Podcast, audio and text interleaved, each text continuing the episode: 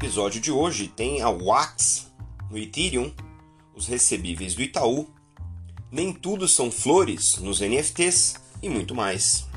Eu sou Maurício Magaldi e esse é o Block Drops, o primeiro podcast em português sobre blockchain para negócios.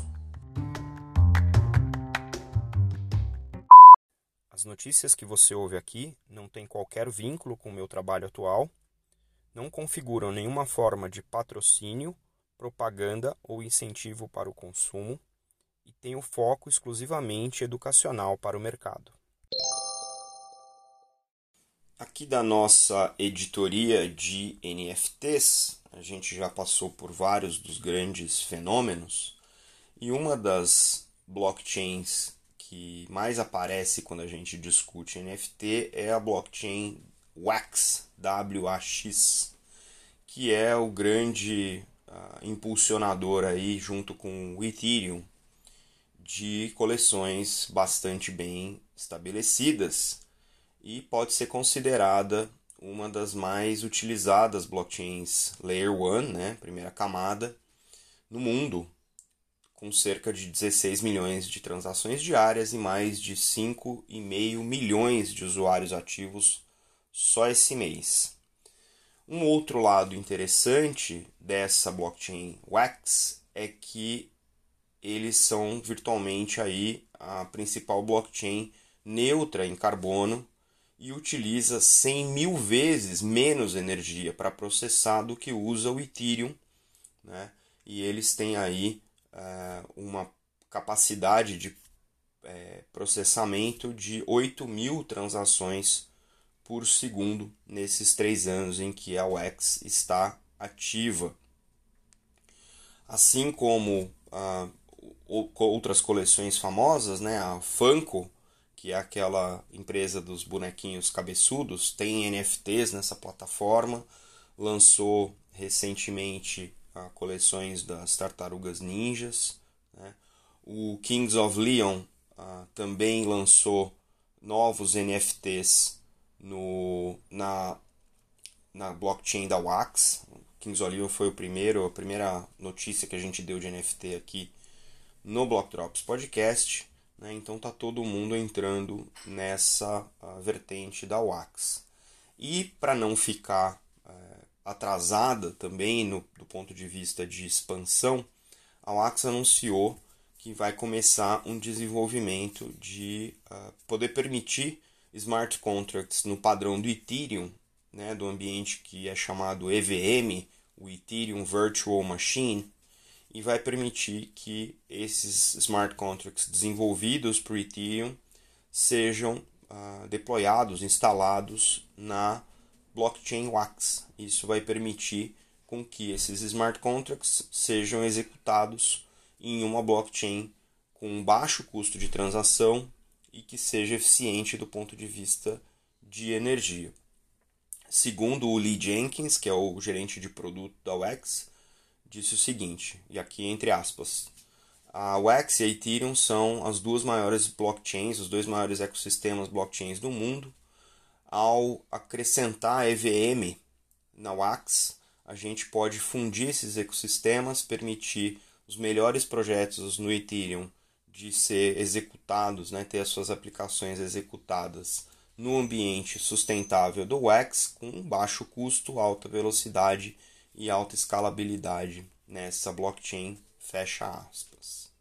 Então, nesse modelo, né, com essa EVM Wax, os contratos que são executados no Ethereum vão ser possíveis de ser executados utilizando a base, né, a blockchain da Wax, é, todos os contratos que forem compatíveis com EVM poderão funcionar na WAX sem ah, taxas, ou seja, um custo zero, né? e obviamente ah, reaproveitando aí as codificações né, e as execuções ah, originais desenvolvidas com o Ethereum. E a ideia, obviamente, é permitir com que os desenvolvedores do Ethereum passem a utilizar a tecnologia da Wax, que utiliza a chamada Proof of Stake né, é, no sistema uh, e aí evitar as, as taxas abusivas que a gente tem visto hoje no ecossistema do Ethereum, isso também significa que grandes projetos de DeFi, de jogos e de outros modelos de negócio que a gente tem visto emergir no Ethereum podem ser executados numa infraestrutura mais barata e mais escalável e carbono neutro, que parece ser o melhor de todos os mundos aí. Além disso, eles também vão lançar uma bridge do Ethereum que vai permitir com que você consiga migrar seus criptoativos da Ethereum para a blockchain da Wax e consiga utilizar a Wax como base também. Então, estamos começando a chegar aí num mundo ah, interessante de interoperabilidade tão necessária. O Banco Itaú, que é o maior banco privado do Brasil, anunciou que vai ser o primeiro a tokenizar em formato de ativos digitais e a emitir em uma exchange, nesse caso aqui vai ser o mercado Bitcoin, vai tokenizar recebíveis do banco, de acordo com uma notícia que circulou no broadcast da agência Estado. Essa vai ser uma maneira do Itaú experimentar essas novas tecnologias da chamada Web 3.0 para novos produtos e serviços e vai utilizar a blockchain do Ethereum né, para tokenizar esse tipo de produto. Né? E esse é um fenômeno que a gente já tem visto aqui em outros bancos. Né? O Itaú já é uh, pioneiro no espaço das blockchains tendo sido um dos primeiros bancos do mundo a se associar à R3, que faz o Corda, que é uma blockchain corporativa, né? e também uh, já ofereceu fundos com índice de criptomoeda aos seus clientes.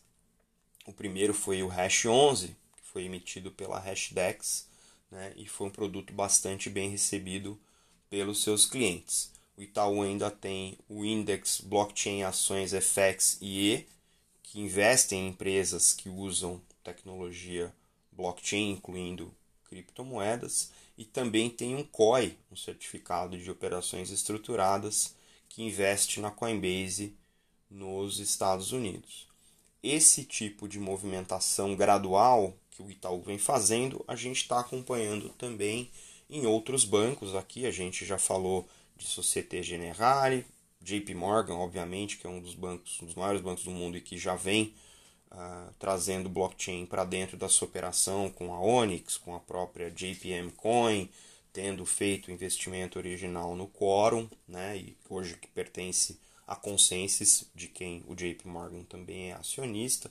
Então, os bancos estão começando a realmente assentar né, as suas operações gradualmente em uh, plataformas blockchain dos mais diferentes tipos. Tokenização é um dos processos né, que permite você, de maneira mais barata, mais eficiente e distribuída, uh, para colocar os seus produtos na rua.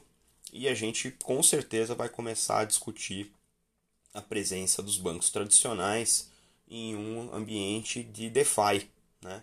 porque os DeFi, né, quem acompanha aqui o Block Drops já entendeu que são produtos bancários ou financeiros tradicionais implementados de uma maneira nova, utilizando tecnologias distribuídas das blockchains.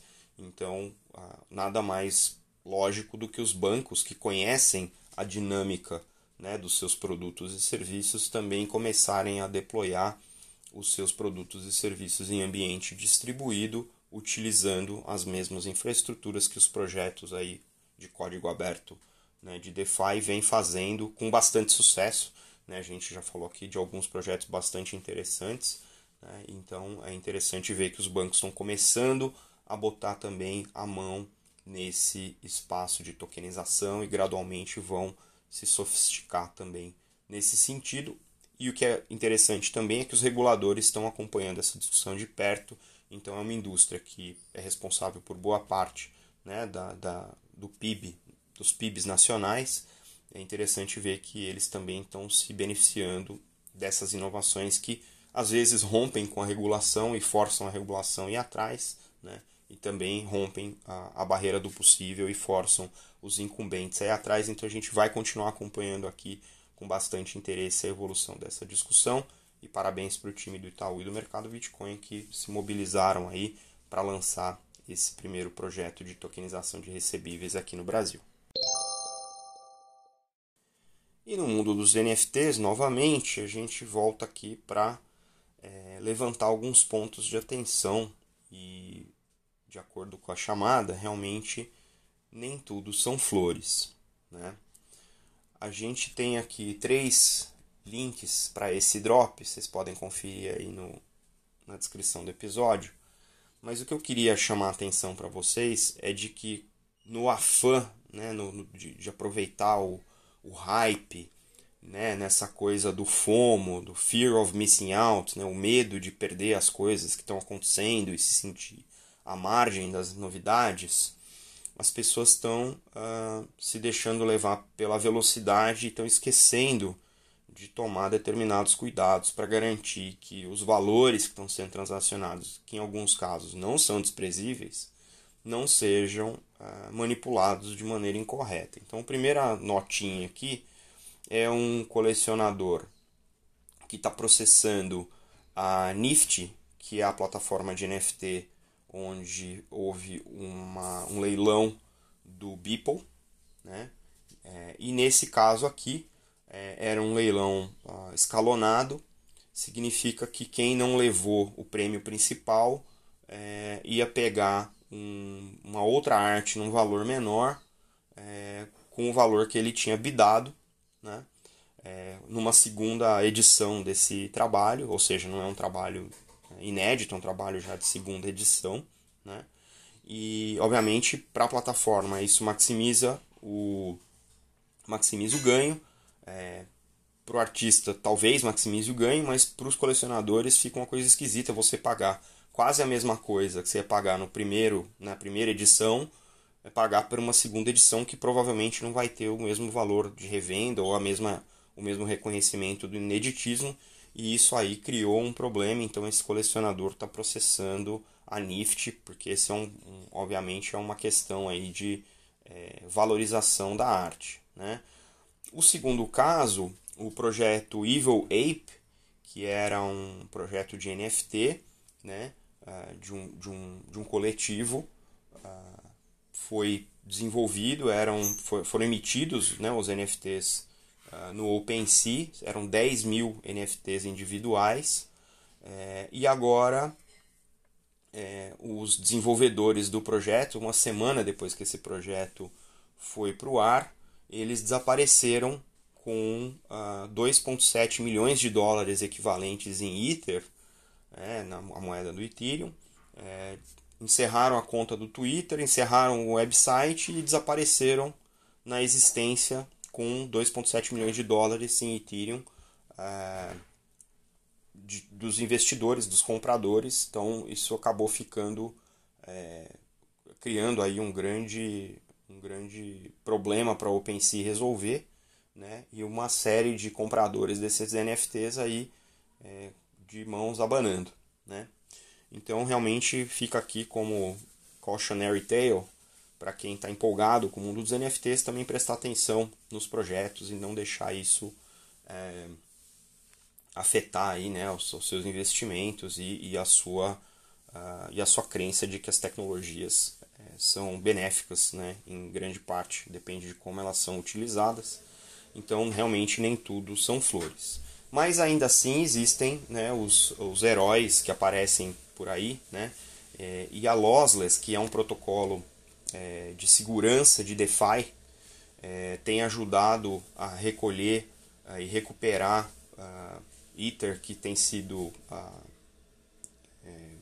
grampeado aí em alguns protocolos de DeFi que foram hackeados. É, o principal deles é o, uh, o, o Cream Finance, que aconteceu em agosto, eles recuperaram 5.152 itens que, foi, uh, que foram uh, raptados aí nesse processo. E aí a Loss vem uh, trabalhando com chamados white hackers né, em desenvolver protocolos de segurança e esses protocolos vão agora ser oferecidos aos protocolos de DeFi para evitar os vários tipos de hacking que estão acontecendo nesse espaço, obviamente levando aí a um desenvolvimento cada vez mais sofisticado desses protocolos e permitindo a entrada de mais empresas e pessoas nesse negócio. Então, muito interessante esse movimento que está acontecendo e, obviamente, esses escândalos servem para que as travas é, e seguranças evoluam e a gente fica muito satisfeito de ver que tem gente trabalhando nas duas pontas, né, e principalmente na ponta de segurança.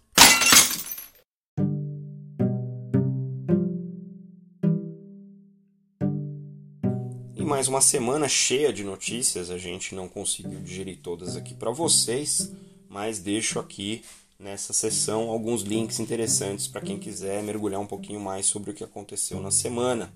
Na África, o grupo QNB está se juntando com a Ripple para fazer processos de pagamento cross-border.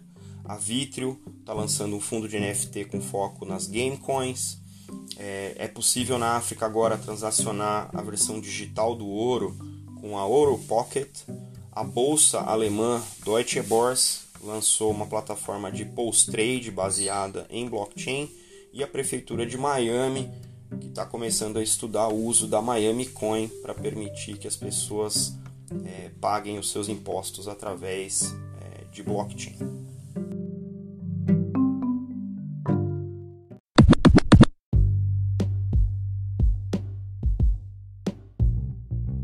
Você pode ouvir o Block Drops Podcast nas plataformas Numis, Google Podcasts, Apple Podcast, Spotify e Anchor FM. Entre em contato conosco através do e-mail blockdropspodcast@gmail.com, no Instagram blockdropspodcast e no Twitter blockdropspod.